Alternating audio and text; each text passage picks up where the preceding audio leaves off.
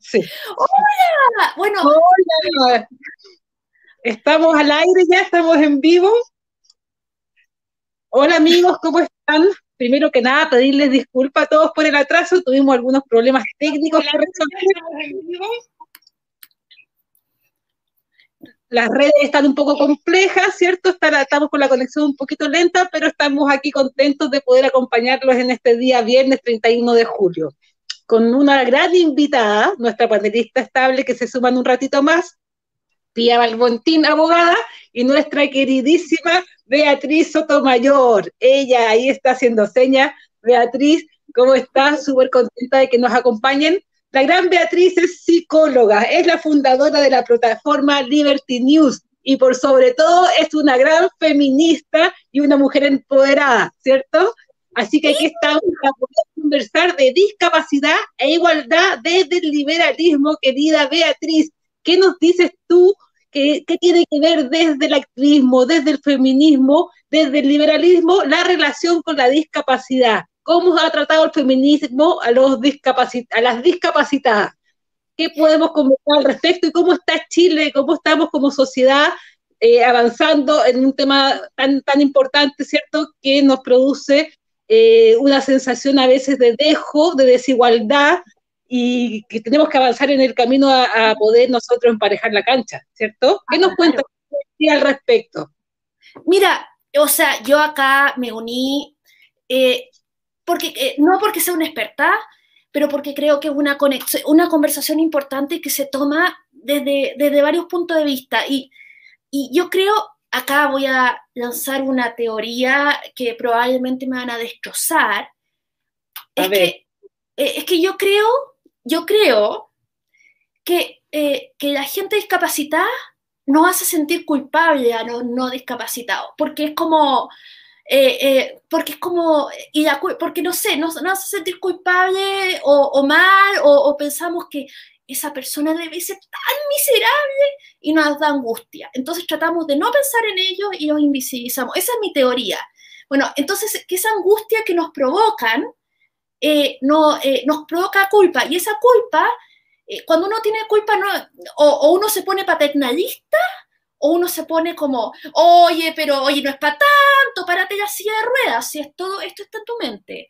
Yo creo, yo, yo creo que va por ahí y que buena parte de, y que buena parte de, la, eh, de esta invisibilización es porque, ¡ay, qué, qué nervio esa persona de estarlo pasando tan mal! En fin, yo creo que va por ahí y resulta que, eh, que, estaba leyendo a una filósofa igualitaria que dice algo muy interesante sobre, eh, sobre la gente discapacitada. Es que esa premisa de la que partimos los que no somos discapacitados, de que la gente discapacitada es miserable, es falsa. Porque resulta que según los estudios, eh, eh, según los estudios en promedio, el nivel de bienestar y felicidad de estas dos poblaciones es igual. O sea, eh, es, igual, no son más miserables que nosotros. entonces, darse cuenta de ello nos permite repensar la relación desde, otra, desde otro punto de vista. Eh, estoy citándola a ella, pero, pero a mí lo que ella dice me hace mucho sentido.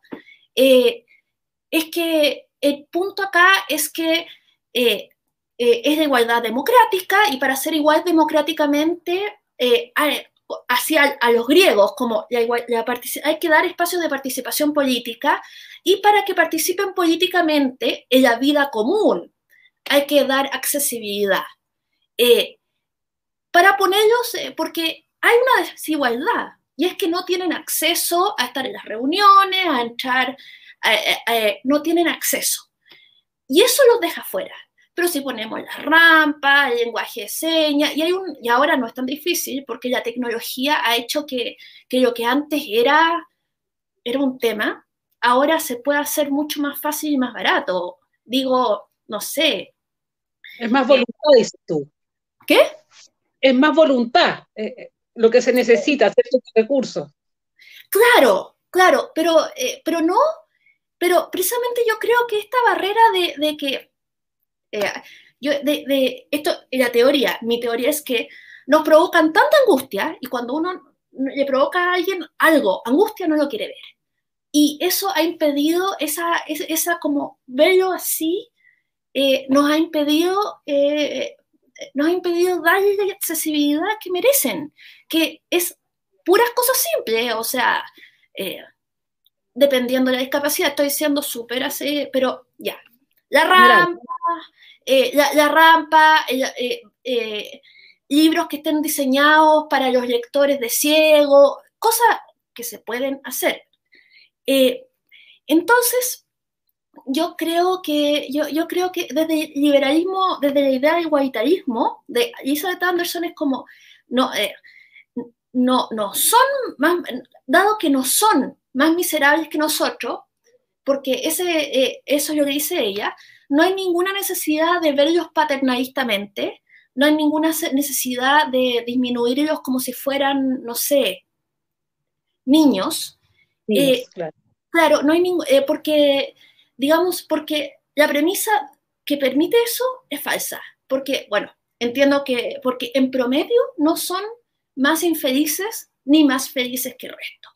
Y eso me pareció súper interesante y, me puse a leer, leer, leer. Eh, digamos, eh, bueno, desde John Rawls, que también es un igualitarista, es un, fue maestro de Elizabeth Anderson, pero, no, pero, pero tiene una teoría un poco distinta.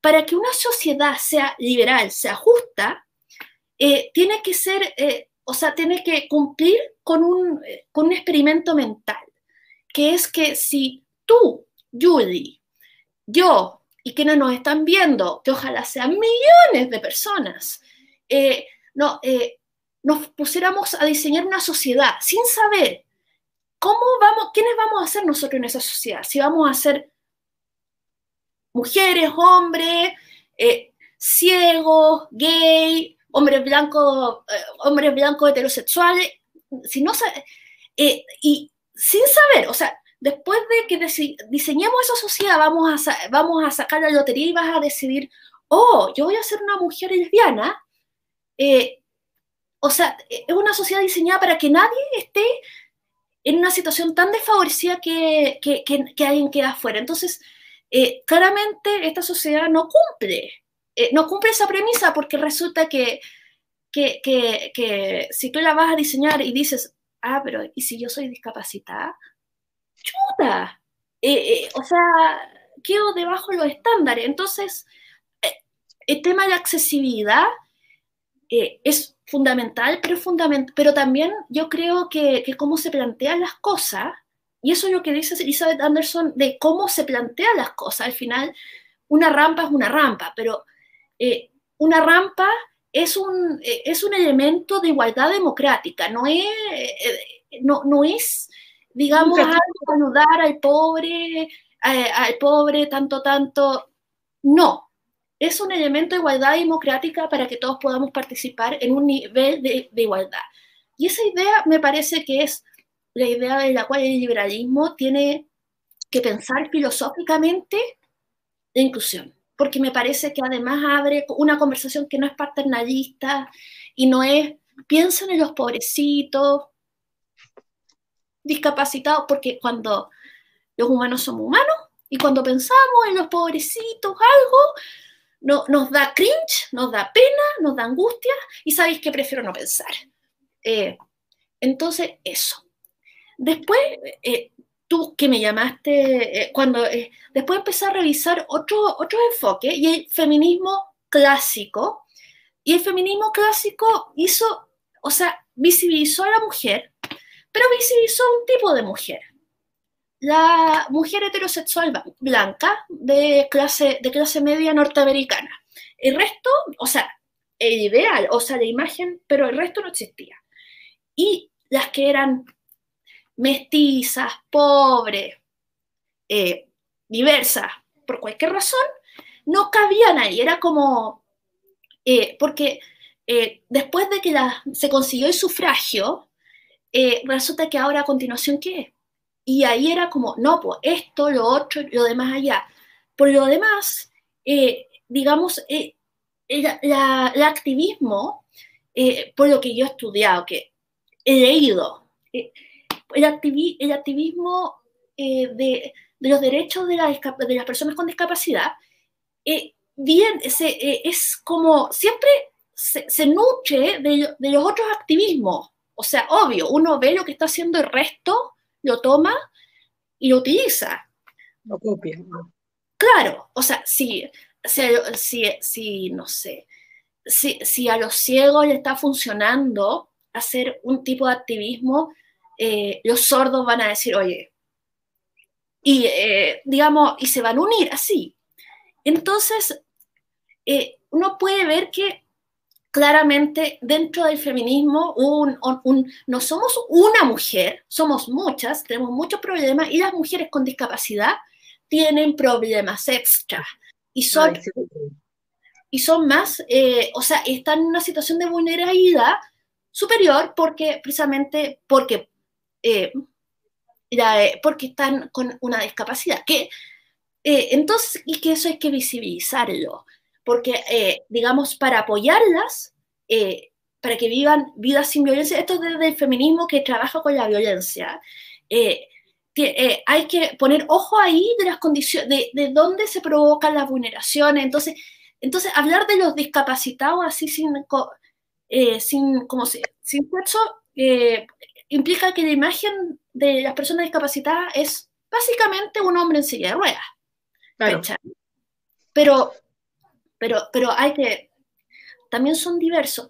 Eh, en ese sentido, eh, me, me, voy a adelantar, pero eh, me, voy a...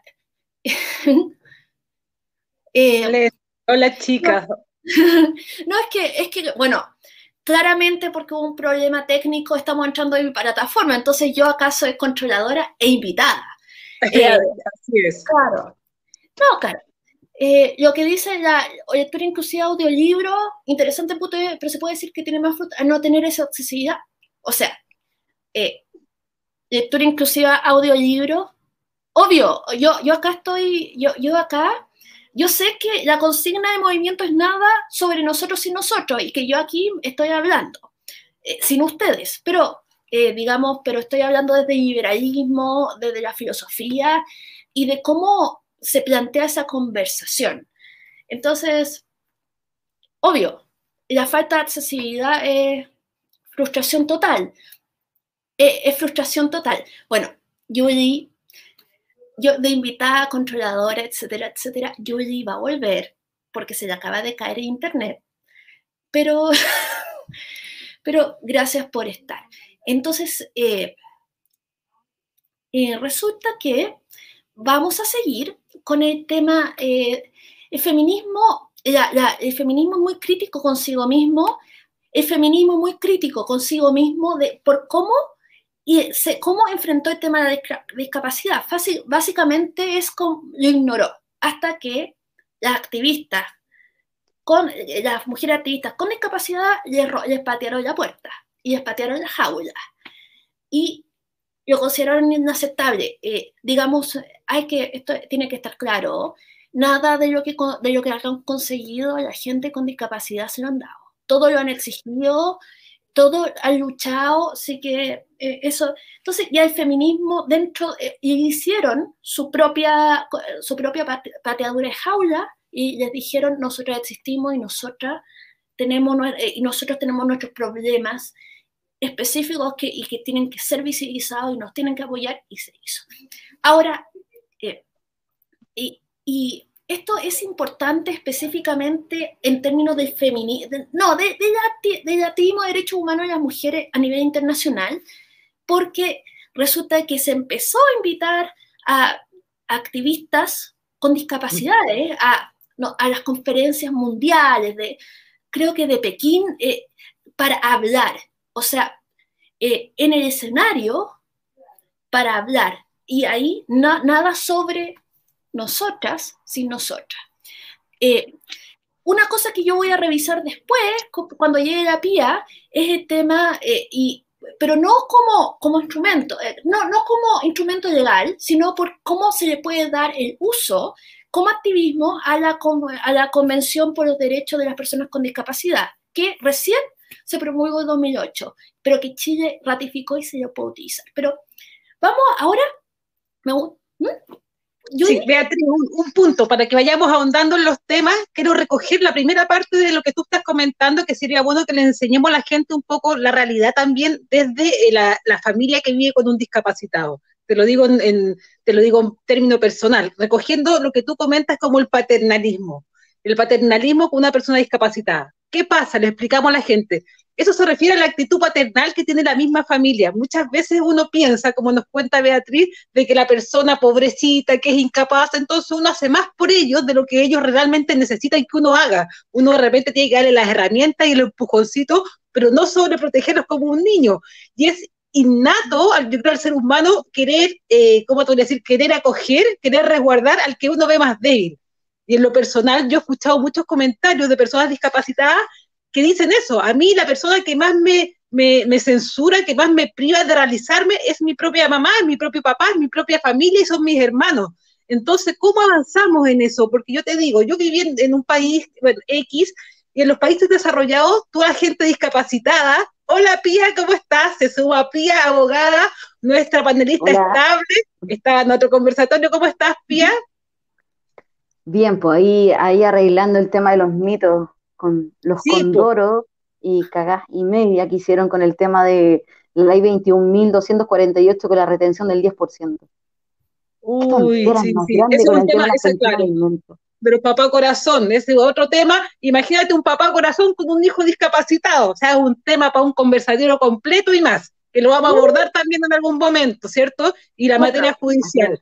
Estábamos conversando con Beatriz Pía, te pongo al tanto del paternalismo del paternalismo eh, que, tienen las familias con un, con un ser, con un, con un familiar discapacitado, como nosotros mismos como familia privamos al, discapacitado eh, a desarrollarse, ¿cierto? A, tener una vida plena y, a, sentirse parte de la sociedad. Y cómo se, no es la persona que pide ayuda, sino la persona al ser y sentirse pleno. Entonces, ¿qué estamos haciendo tan mal?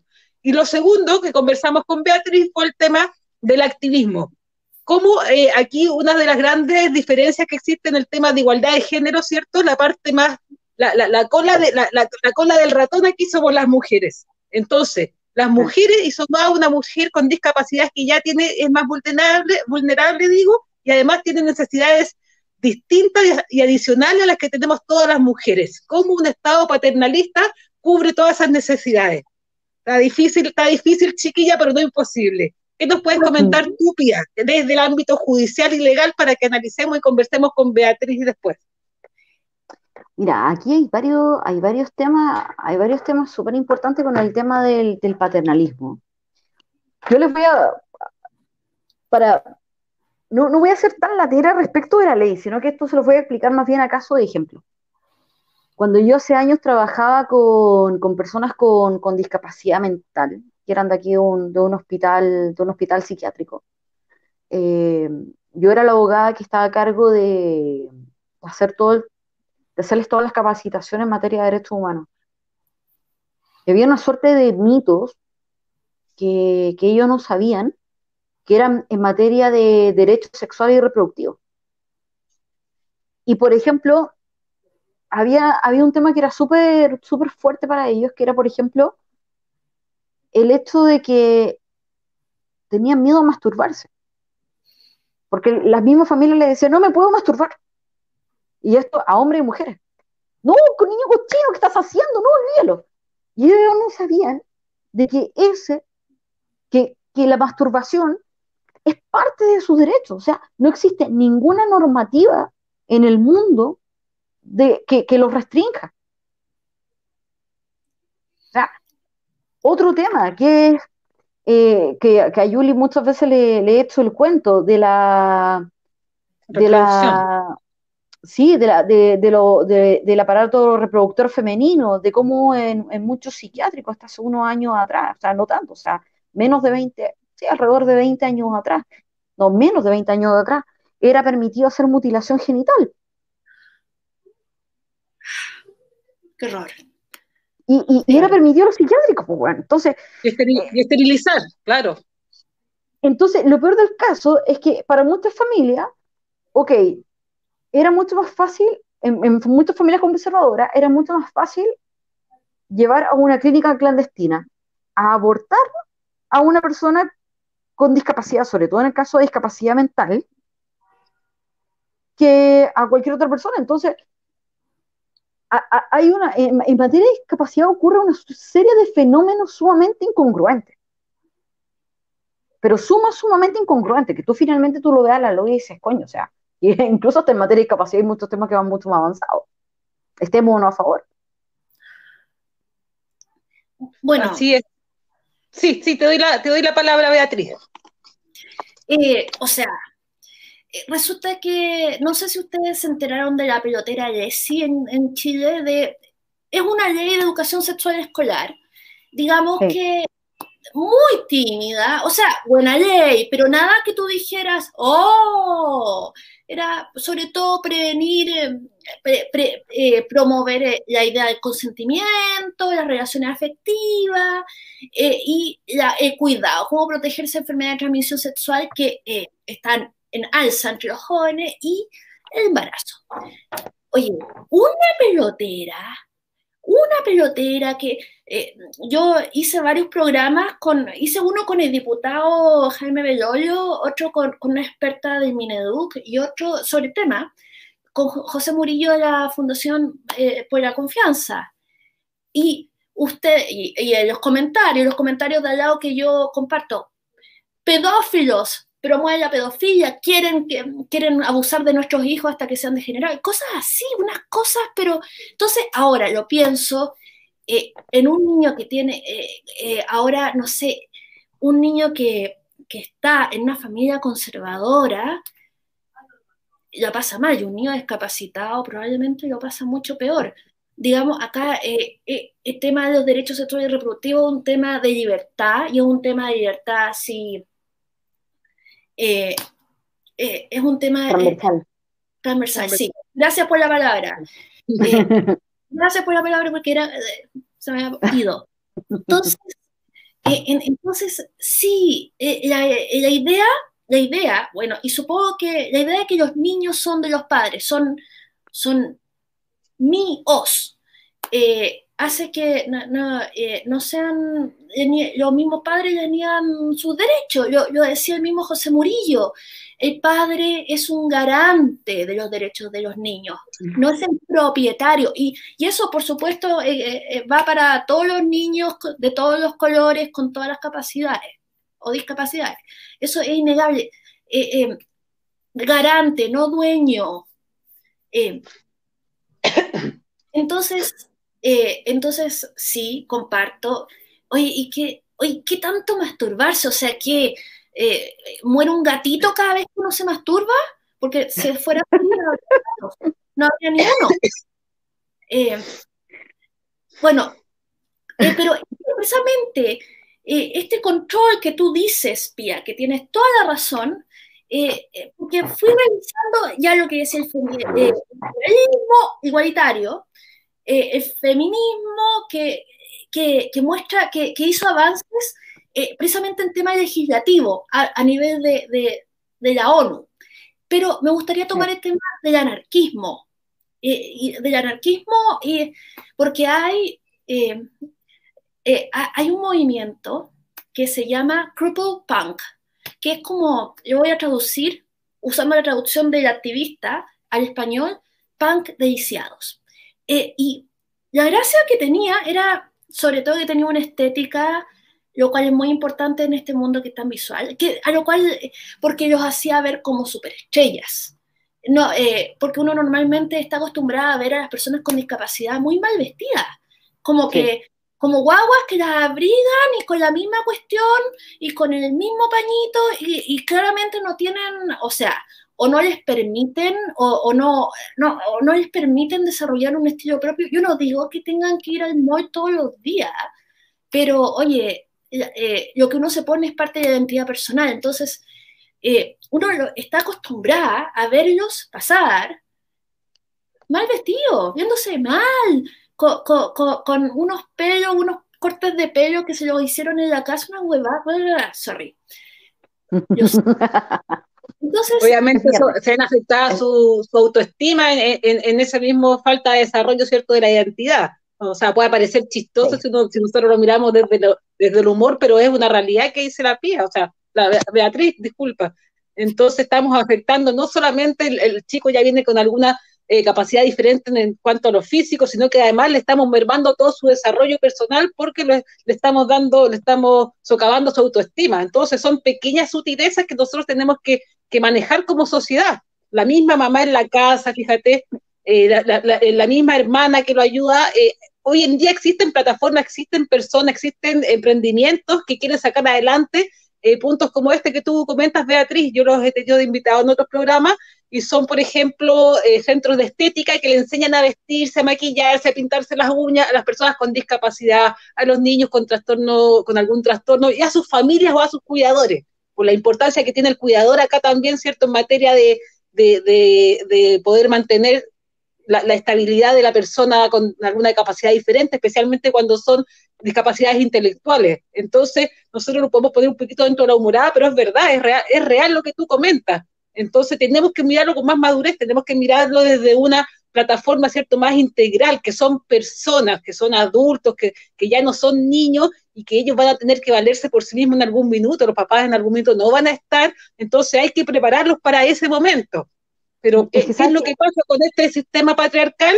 Pareciera que atorniéramos para el otro lado, efectivamente. Es que es así. Que, que, son asexuados, entonces como son asexuados, en teoría, no claro, van a ¿Para qué te vayas a vestir bien bonita, te vas a cortar el pelo, te vas a pintar los labios si tú no vas a tener pareja? Porque, ¿qué sabe interesante? Ese es como el mensaje. El inconsciente, el subliminal. Claro, es la creencia base. Por eso lo que yo digo de que, de, que cómo uno plantea la conversación, eh, eh, porque es diferente pensar que alguien es miserable y no tiene ninguna posibilidad de, tener pareja o hacer todas las cosas que nosotros queremos hacer, a pensar que es alguien que no puede subir la escalera y, que necesita una rampa. Eh, o sea, es otra manera de pensarlo, porque como yo no, no había dicho, yo tengo la teoría y la teoría de que las personas sin discapacidad, pensamos que las personas con discapacidad son miserables y que por lo tanto, y al pensar eso nos da culpa, nos da nervios, nos da angustia mirarlos y preferimos no mirarlos y los invisibilizamos. Y al invisibilizarlos les hacemos cualquier tipo de daño. Esa es mi teoría. Entonces, si pensaba, pero en la realidad, según lo que yo he leído y lo que investigué, y lo que dice Elizabeth Anderson es que son igual de felices que el resto, medido estadísticamente. Entonces, eh, esa conversación de que son miserables es falsa. Y por lo tanto podemos partir la conversación desde otro lado. Mira, hay algo, hay algo que ustedes han dicho que es sumamente cierto. Y lo más importante es que como sociedad entendamos y hagamos un cambio en la, en la etimología. O sea, las palabras, el uso de las palabras, el uso del trato, de cómo vas a llamar a determinada persona es fundamental. Durante muchos años se les llamaba minusválido, eh, deficiente, o sea, acá en Chile, fíjense que la ley acá en Chile, antes de, antes de la ley, la, la 20.000, se me fue el tintero, 2010, la ley de inclusión, existía la mal llamada ley sobre Exacto. La ley sobre eh, tratamientos de deficientes mentales. Deficientes mentales. Exacto. Y inclusive, inclusive aquellas personas que eh, se les consideraba como, como incapaces absolutos, estaban los dementes, donde estaban considerados justamente estas personas, los cuales los cuales para el Código Civil carecían de toda dignidad. Ni siquiera poder elegir, claro. Entonces, imagínense, o sea, si el propio legislador, si en este caso el propio Estado tiene un discurso, tal como han dicho ustedes, paternalista, no se hace responsable por empoderarlos en vez de eh, asistirlos, porque política asistencialista lo que lleva es ok, a seguirlos tratando como niños cuando no son niños, son personas, son adultos. Así es. Y efectivamente hay un problema desde un punto de vista comunicacional, porque todo esto está consagrado en nuestras legislaciones, eh, que finalmente van afectando en el trato, en el día a día, pero más aún en cómo nosotros, cómo nosotros somos conscientes de que son iguales que nosotros. Y no son ellos los que se tienen que asemejar a nosotros. Por eso hablamos de inclusión, ¿cierto? Y, no de, y no de integración. Chicas, una consulta, opinión de ustedes, las nuevas generaciones, ¿van un paso más adelante que nosotros? ¿Ven al discapacitado como par, como igual? Eh, los, los, comentarios que hacemos, el paternalismo, ¿tiene que ver con la generación nuestra y la de nuestros papás? ¿O sienten que esto se va a repetir? En, lo personal he visto cómo en los últimos 10 años se han levantado un movimiento feminista, hablando un poco de, la, ¿cierto? del liberalismo que, está, que nos convocaba hoy día, y también hemos visto distintos activismos, ¿cierto? por causas animales, el medio ambiente, los derechos de las mujeres. Eh, vienen las nuevas generaciones con un, con un enfoque 3.0 respecto a la discapacidad, esperando que así sea. ¿Qué opinan ustedes? ¿Qué opina la Beatriz al respecto? Bueno, es que era parte de las cosas que yo quería, bueno, me metí el tema del anarquismo, eh, porque yo soy feminista liberal, eso quiere decir que soy moderada y que creo que un poco de anarquismo viene bien. No una tonelada de anarquismo, pero hay cosas que se pueden... Mm. Eh, resulta que hay un movimiento anarquista de discapacitados. Eh, o sea, y que está muy vinculado al crumple punk, porque tiene una estética así que tú que, te, tienes ganas de comerla. Esa es cuando eh, yo soy de las que se, se quedan mirando a la calle, a la gente de la calle, a la gente bien vestida con buen estilo. Así que, bueno, yo no. Entonces, esa, entonces una estética que enamore y que te deje así es importante, hace la diferencia. Pero fuera de la estética, ellos tienen, ellos quieren desmantelar el Estado. Eh, y de hecho tienen símbolos como una, un bastón y una molotov cruzada. ¿Y por qué quieren, quieren desmantelarlo? Claro, porque el Estado los ha hecho, los ha hecho polvo todos estos años. Lo mismo que dice la PIA, o sea, eh, lo, mismo que, que, dice la PIA, todas esas humillaciones diarias, hay anarquistas que se, dice, que se dicen anarquistas discas, eh, no sé si ese será el nombre que... Pero eh, que quieren quemar el Estado, este, y que quieren quemar el Estado, que quieren quemar a las batas blancas, porque, bueno, han estado sometidos a tantas humillaciones. Yo como feminista liberal pienso que el Estado es perfectible, pero que es necesario porque el Estado vino a, vino a, hasta cierto punto a, superar al Estado, a la ley de la selva. Ahora, digamos que todo es perfectible, todo es gris, no es blanco y negro, pero podemos mejorar las cosas. Entonces, eh, pero tienen, entonces ellos arman grupo, yo no dependo de Estado, yo no dependo de doctor, yo tengo mi propio grupo de, compadres y comadres que son mis mejores amigos con quienes tocamos la banda y que normalmente, y que somos una triada, hay mucho de, de poliamor, LGBT, teoría queer, o sea, gente que lo pasa bien.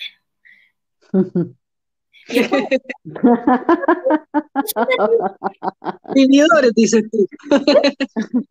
Vividores, te digo.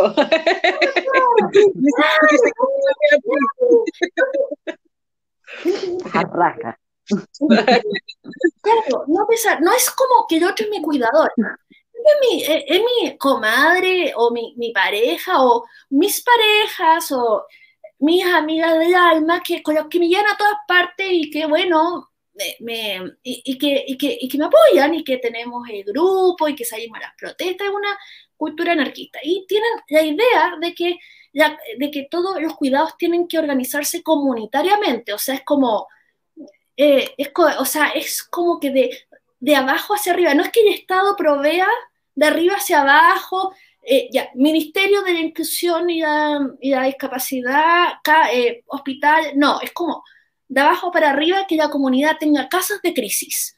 Las casas de crisis sean estas casas, eh, eh, estas casas eh, en que resulta que tú puedes ir a descansar con otra gente que está ahí, que está descansando también porque están en un estado de muy mala salud. También reivindican la siesta. O sea, yo acá estoy representando a otra gente que leí nomás, pero digamos, busqué ideas para, porque para mí, yo soy una difusora de ideas liberales, entonces la idea es como, ¿cómo podemos enfocar la conversación para que sea propia? Entonces, esta cosa es la siesta. Eh, o sea, la siesta es revolucionaria. Ah, también tienen un, lema. ¿La revolución será accesible o no será? Entonces, eh, no, entonces, eh, son estas cosas que a uno la dejan como, como, que gente, como este, esta es la gente cool con la cual uno quiere juntarse, ¿no? El weón despeinado, que, eh, despeinado que, eh, digamos, con, con, el suéter, eh, con, el suéter todo. No, este es alguien cool. Con, que uno... ¿Para qué, Beatriz? El pantaloncito, el pantaloncito beige con camisa celeste. Sí. No, Oye, pero... y peinado para el lado y muchos peinados que son como, como, que... Totalmente transgresores el grupo. Eh, ah, no, no, los de pantaloncito celeste, eh, beige con la camisa celeste, sí, transgresores, como, o sea, claramente duele mirarlos, pues. O sea, sorry, es que hay que, es que, digamos, están haciendo que un adolescente fuera a la calle así.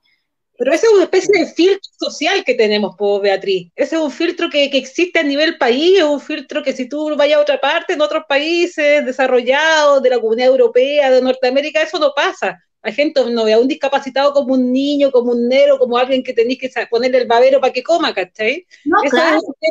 es, totalmente cultural. Y ese, y, ese tema cultural tiene que ver con el paternalismo a lo que volvemos. Entonces, ¿en qué momento se rasgan las vestiduras para poder avanzar? Porque podríamos estar días enteros haciendo el análisis, pero ¿cómo lo superamos? ¿Cómo lo mejoramos?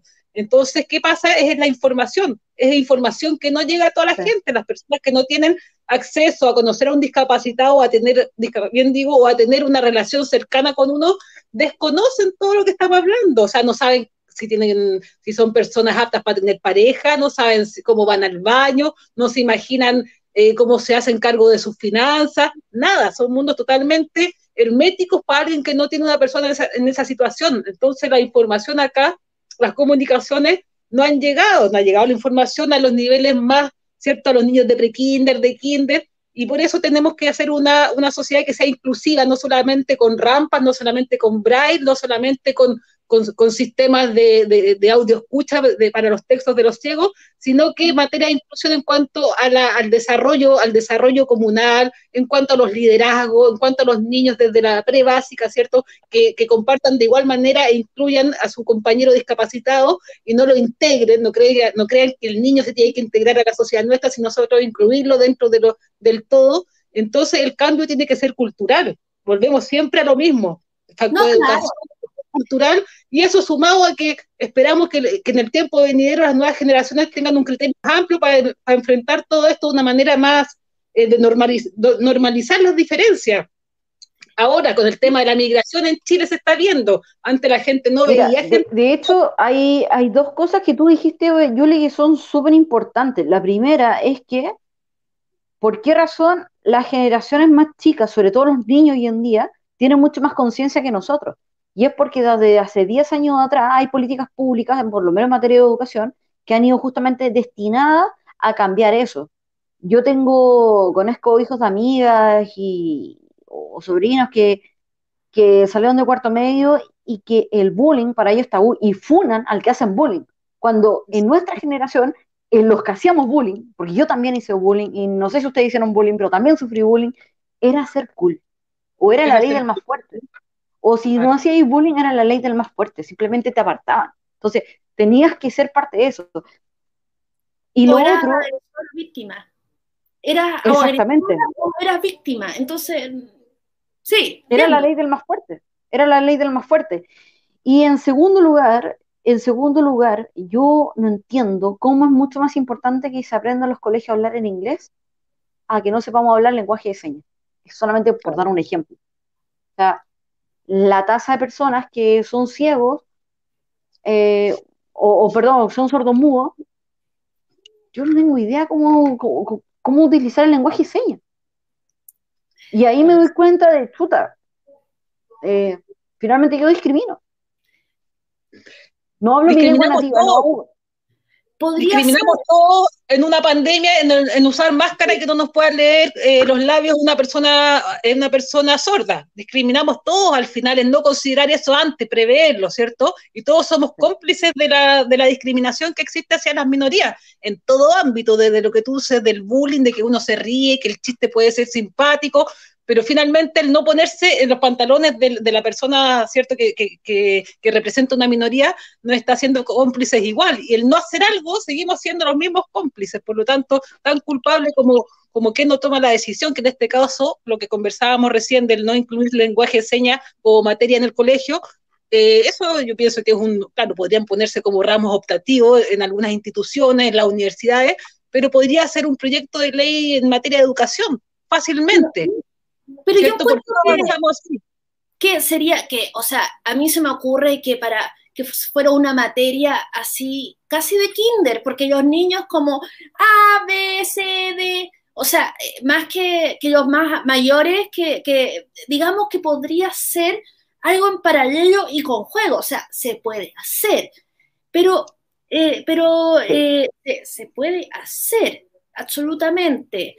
Eh, yo creo que hay mucho que hacer en Chile. Yo creo que, la, eh, yo creo que, que el cambio cultural no, no puede venir, eh, no, no, no eh, esta la base de, yo creo, y acá ese yo creo porque yo he leído gente que lo dice que es así, que son activistas de la discapacidad y que yo que yo encontré que me gustó lo que hicieron era que nada sobre nosotros y nosotros y lo que se ha logrado, lo que ellos han logrado ha sido todo eh, a punta de patear la jaula, de luchar.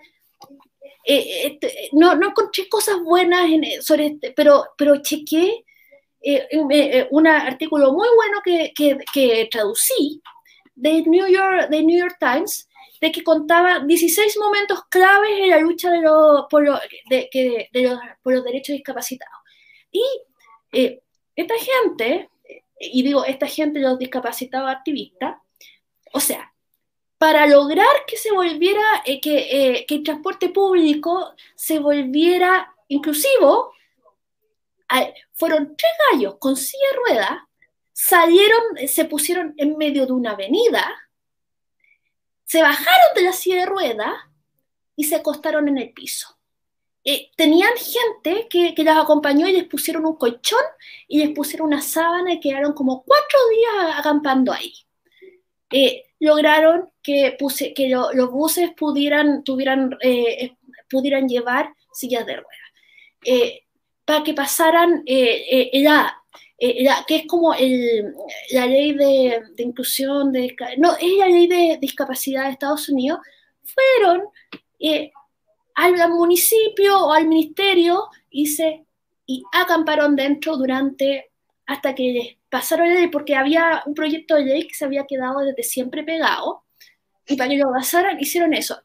Eh, otra cosa que para otro proyecto de ley fueron al Capitolio, que es este edificio con la columna, con, con la escalera, eh, se bajaron de la silla de rueda o soltaron el bastón o, ¿cachai?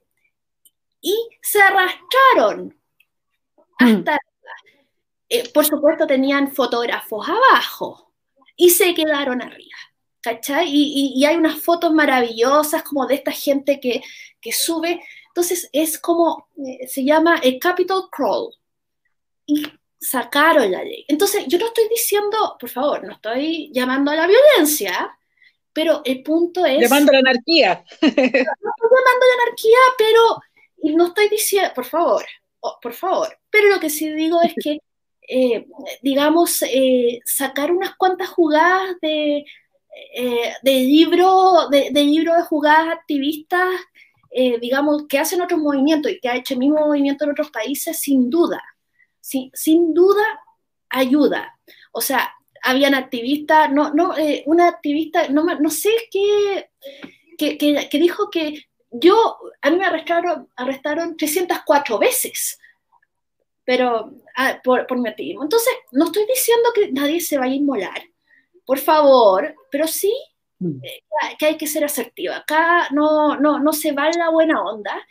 Y eso por un lado, eh, y eh, la visibilidad. Ah, eso también era algo que se me estaba quedando en el tintero porque yo quería decirlo. El able passing, que es como el pasar por normal. Eh, que, que, es algo que no, que, oye, pero si eres sorda, pero disimúlalo. Eh, no sé, digamos, ojalá que no se te note cualquier cosa. O sea, si puedes, si te falta un ojo, te, te, te tapáis para que no se te note que eres tuerta, no sé. Eh, ese, eh, eh, o sea, estoy usando el lenguaje bien así, pero ese es, es o sea, tú tienes que pasar por normal, disfrazarte normal. O sea, hay algo mal contigo, tu cuerpo es malo, vergonzoso, disfrázate.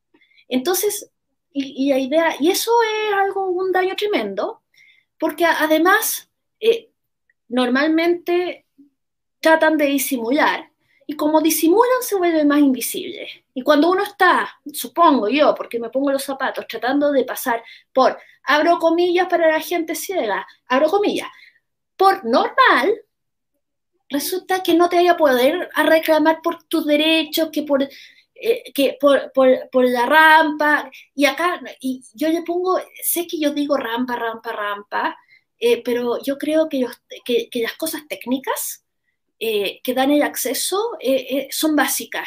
O sea, además de un cambio cultural, pero ya den cambio cultural, pero den accesibilidad. Porque yo creo que mientras más accesibilidad demos, más cambio cultural va a haber. No puede haber cambio cultural y luego accesibilidad. Yo creo que las dos cosas van, porque tienen accesibilidad para que ellos tengan una y estén, y estén en el espacio público, conversando y opinando igual que yo estoy opinando acá. Beatriz. Ah, disculpa, disculpa. Sigue. No, no, no. No, no, no, no, Te, quería hacer una pregunta, pero, pero dale, para que puedas cerrar la, idea y podemos conversar al respecto. A mí me gustaría, eh, yo estaba eh, eh, revisando, no lo leí, no, no alcancé, no alcancé. Traté de prepararme lo mejor posible para este programa, pero lo que sí vi es que la convención tal vez lo estoy diciendo pésimo, pero la Convención de los Derechos de las Personas Discapacitadas de la ONU, que recién eh, se ratificó en 2008 y ratificó Chile. La convención. ¿Mm? La convención. es que la convención, es que... porque la comisión, la, comisión es la que se hace cargo de eh, que se cumpla la convención. Claro, pero es la, eh, de la, la, comisión de la convención. El punto es porque yo, como cuando yo trabajé en el feminismo organizado, yo fui, eh, hay otra convención de todo, contra toda la forma de discriminación de, contra la mujer, que cada cuatro años Chile está obligado a dar, a hacer un, un, informe de que nosotros nos comprometimos esto, hemos hecho esto, nos falta esto. Pero, yo, yo, pero las organizaciones, las ONGs, que, no, la ONG no es necesario que sea una organización así como con, con personalidad jurídica, o sea, pueden ser 10 personas, que, 10 personas con un mismo, que trabajan por visibilizar un problema, eh, pueden hacer su propio informe y hacerlo llegar. Y allá en la ONU, en Nueva York en Ginebra, porque yo estuve en Ginebra, digamos, por una mujer hasta me dejaron pedir. Fue una excelente idea resulta que, que, las organizaciones sombras dijimos, el informe del Estado de Chile, no, no, no, no es lo que, no, no, no, las cosas no son tan lindas, fíjate, no, no, no, no.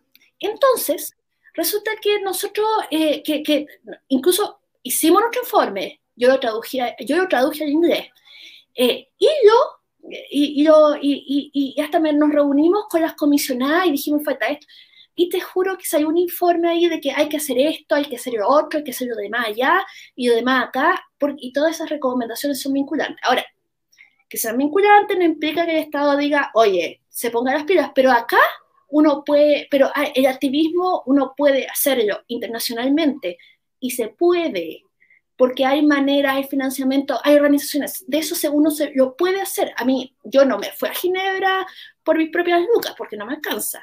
Pero nos fuimos, nos fuimos unas cuantas de representantes, hicimos lobby, etcétera, etcétera. Acá se, con los derechos de discapacidad se puede hacer lo mismo porque, primero que nada, eh, eh, hace lo mismo sí que puede haber informe sombra. El informe sombra se puede mandar desde Chile. O sea, no es necesario viajar. Eso por un lado. Y segundo, eh, la comisión, al revés del comité CEDAW, la comisión de, acoge peticiones, o sea, tú acoge peticiones personales. No tienes que esperar cada cuatro años cuando... el tema es que tú puedes decir, no sé, en tal parte hay tal violación grosera, sistemática de, la, de, los derechos de las personas discapacitadas según la convención. Y tú puedes apelar a la comisión. Esto, la idea eh, es hacer presión internacional. Un tema. Entonces, no, no estoy diciendo que sea fácil, estoy diciendo para quienes me están escuchando que es posible, que yo lo hice, y que por qué no, y por eso, eso era lo que quería decir. Ahora, ahora sí que me quedé, ahora sí que me quedé en silencio. Oye, Beatriz, súper buena, eh, súper bueno lo que comentas tú. Fíjate, respecto al activismo, hemos visto a través de la historia cómo los grandes grupos se han levantado eh, por medio del activismo, ¿cierto? Los derechos civiles en Estados Unidos de la población negra, ¿cierto? Que hicieron todo un, boicot contra la movilización y, ante la, demanda, ¿cierto?, de todos esos servicios, eh, tuvo que empezar a, como, te digo, eliminarse toda la especie de apartheid en que vivían. Eh, el feminismo, las mujeres, ¿cierto?, cuando empezaron a votar. Por otro lado, también la comunidad gay en Alemania han sido los grandes grupos activistas que se han levantado y que han podido patear, un poco la mesa, ¿cierto?, golpear la mesa y pedir derechos. Están los discapacitados nuestros entonces eh, poco empoderados. ¿Será eso que, que, nos ha faltado? Estamos nosotros como chilenos viviendo en una continua porque eh, hasta antes del 18 de octubre, eh, poco veíamos nosotros en el país de eso, ¿cierto? Yo no sé si siempre va a ser la, eh, la manera o el camino para poder solucionar problemas o para poder visibilizar problemas, y tampoco es un llamado a la anarquía, pero falta, falta un poco de empoderamiento del ciudadano chileno. ¿Creen ustedes que tenemos el estar tan alejados, pasado una cordillera, eh, tenemos, nos falta un poquito más de, la autoestima que tienen los vecinos acá, ¿cierto? De, de, que levantan la voz más fuerte de otras poblaciones, y respecto a lo que tú comentas, todos estos eh, informes que se pueden hacer llegar a las Naciones Unidas, aquí tenemos a la PIA, que tiene experiencia en eso, que es una tremenda abogada especialista en discapacidad e inclusión, y no me cabe duda que podríamos nosotros contar con el apoyo de ella si, así se requiriera. Pía, tú que, has trabajado en, el tema para poder cerrar el, programa en, beneficio del tiempo, ¿qué nos puedes decir? ¿Cuáles son los conductos a los que la gente discapacitada, una persona natural NN, puede recurrir? ¿Cómo podría hacerlo si se siente vulnerada? Si resulta que yo salgo todos los días de mi casa, ando en silla de ruedas y la municipalidad no me ha puesto una rampa o el edificio de vivo no tiene rampa para yo salir de la casa y no caerme o poder al menos salir. Eh, ¿Cuáles son los recursos que tenemos? Lo más importante es que tienen que tener conciencia, y esto la gente no lo sabe, es que incluso en materia de discapacidad existen a lo menos tres sistemas eh, eh, judiciales, o sea, hay tres mecanismos judiciales de los cuales la gente puede eh, solicitar, solicitar justamente por demanda o por denuncia algún tipo de discriminación.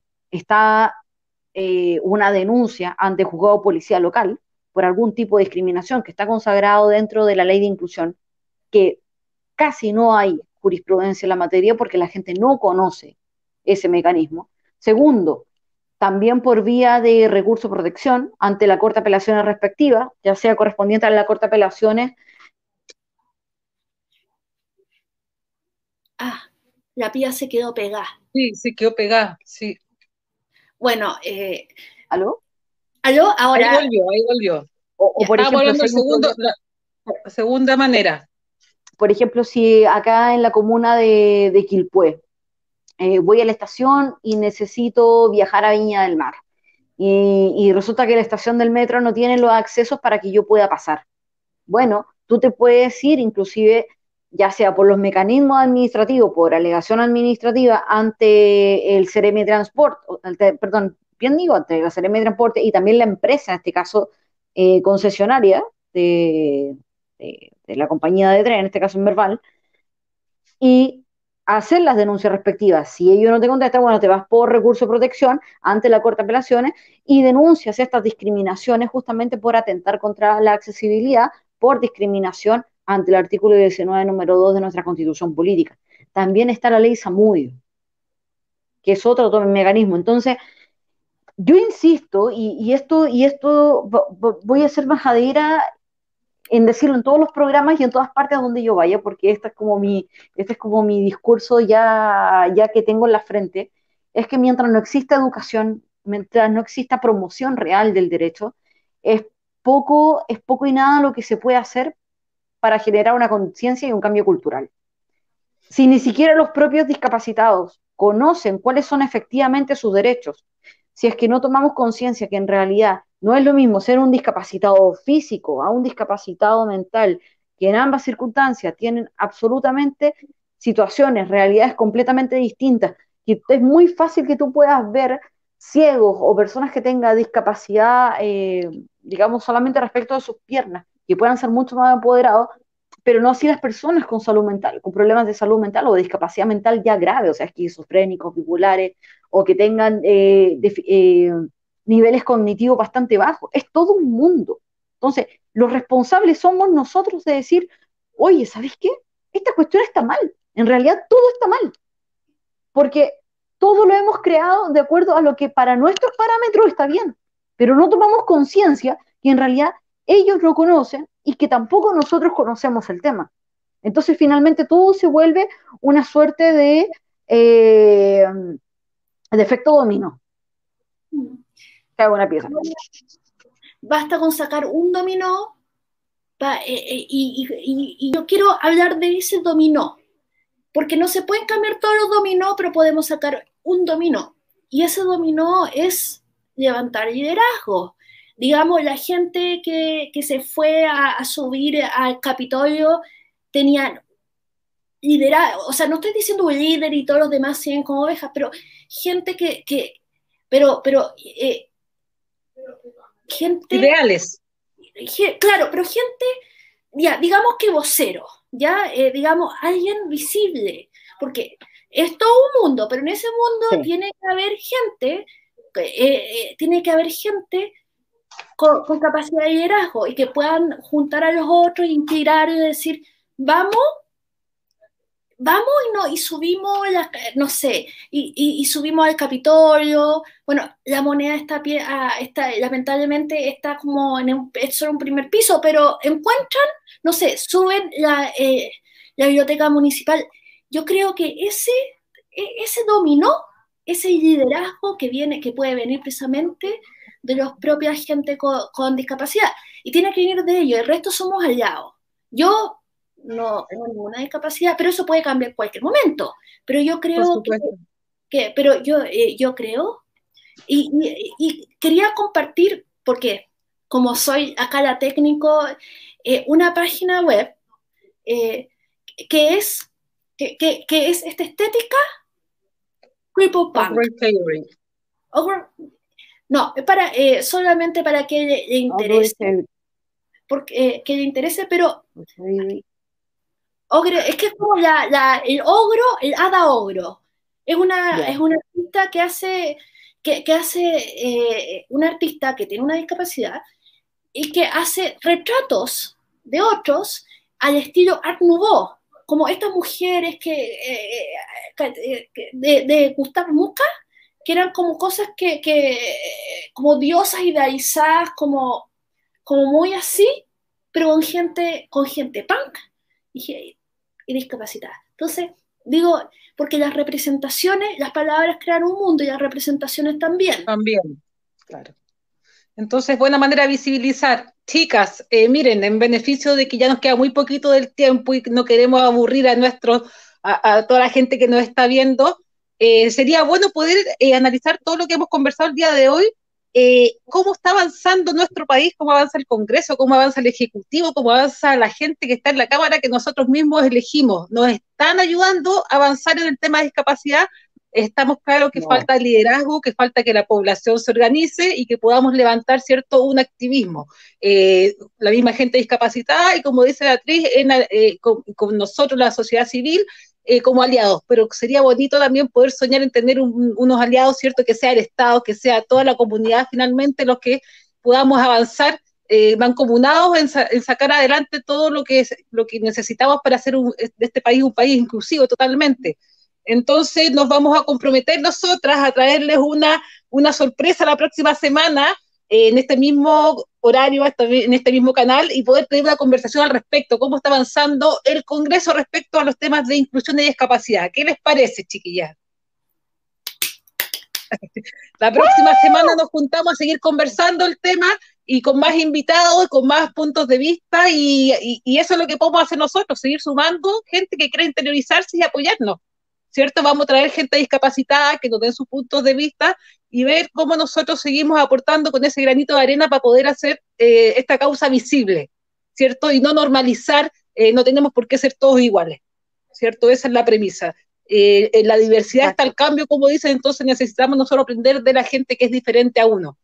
Entonces, chicas, las dejo, les agradezco su compañía, súper entretenida la conversación de hoy. Muchas gracias, Beatriz, muchas gracias, Pía, muchas gracias por acompañarnos a todos los, no sé si televidentes, ¿cómo se llamarán? la gente que no escucha tomar. Seguidores, seguidores nomás, ¿cierto? Seguidores. Así que nos vemos el próximo viernes a las 7 de la tarde por este mismo canal y muchas gracias a todos tenemos grandes invitados para la próxima semana, así que no dejen de reservar esta horita para nosotras. Un besito, chiquillas, se pasaron.